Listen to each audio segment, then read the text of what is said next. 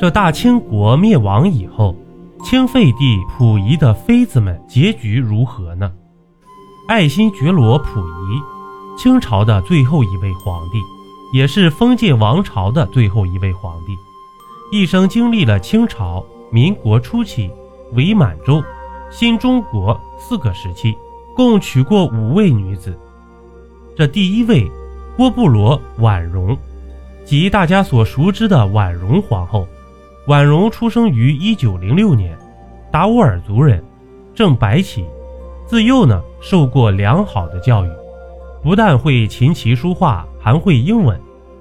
十六岁时，年轻貌美的婉容嫁给了溥仪。尽管当时清朝已经灭亡，但溥仪依然生活在紫禁城之中。所以说，两人的婚礼啊，也是在紫禁城里办的。这开始时，婉容颇受溥仪喜欢。被赶出紫禁城，移居天津时，她过得非常的潇洒。这花钱如流水，还把自己打扮的和摩登女郎一样，与溥仪另一位妃子文秀争宠不止。不过后来，因为文秀提出和溥仪离婚，被溥仪全都怪罪在婉容身上，逐渐失宠。这失宠后的婉容，生活开始离谱。更是迷上了鸦片，还与他人私通生下孩子。不过刚生下的孩子就被焚烧掉了，再加上一直漂泊，因此婉容的精神越发不正常了。在一九四六年时，婉容逝于吉林省延吉的监狱里。第二位，额尔德特文秀，这溥仪的皇妃啊，出生于一九零九年，镶黄旗。父亲曾担任内务府主事。一九二一年，十六岁的溥仪开始选秀，文秀的五书华刊觉得天赐良机，将文秀的照片送到了内务府。结果万万没有想到，溥仪一眼就看中了文秀，而不是婉容。不过，敬义、荣惠、端康三位太妃认为文秀长相普通，而婉容呢，花容月貌。所以最后选婉容当了皇后，但被溥仪看中的文秀自然也不能直接被打发了，便被纳为了皇妃。这文秀入宫后一直受溥仪冷落，不过文秀很上进，入宫后不但学习了英文，也学习了西方先进的理念。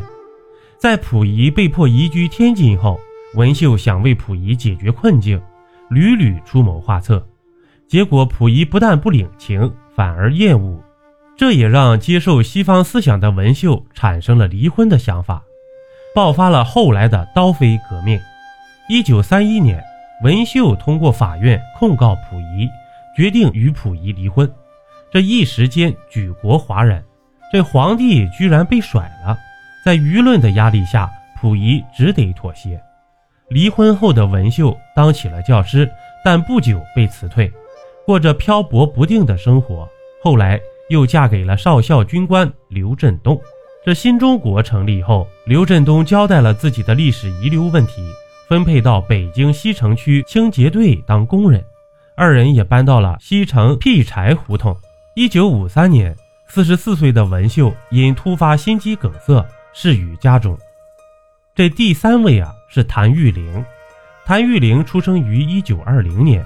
原姓塔塔拉氏，清朝灭亡后改姓谭。一九三七年，溥仪与婉容的关系极度紧张。作为报复，溥仪将十七岁的谭玉玲纳入后宫，册封为祥贵人。这谭玉玲极受溥仪的宠爱。不过可惜的是，来到溥仪身边仅五年就离奇去世，至今死因成谜。溥仪极为悲痛，不但为其举办了隆重的葬礼。更是将其照片贴身带着，甚至还一直带着谭玉玲的骨灰。这第四位李玉琴，李玉琴出生于一九二八年，出生于长春市一户普通人家。这谭玉林去世后，溥仪的身边就只有婉容一人，而且二人的关系又极为紧张。于是，溥仪在一九四三年将李玉琴纳入后宫，册封为福贵人。不过，二人仅生活两年时间，一九四五年局势大变，溥仪与李玉琴在逃亡中失散。等李玉琴再次见到溥仪时，已经是两人分别十年后。此时的溥仪在抚顺战犯管理所接受教育。这两年后啊，李玉琴与溥仪离婚，后来嫁给了吉林省广播电台工程师黄玉庚。这生活很是幸福，一直活到了二零零一年，享年七十三岁。这第五位啊，李淑贤。李淑贤出生于一九二四年，自幼父母双亡。严格来讲，她是溥仪唯一一位合法的妻子。改造出来的溥仪已经是新中国的普通公民。之前的几任不是离婚就是故去，所以人生大事又被提上了议程。当时三十七岁的李淑贤正在北京朝阳区官乡联合医院做护士，经朋友介绍与溥仪结婚。两人在婚后生活甜蜜恩爱，这溥仪呀也如愿过上了正常人的婚姻生活。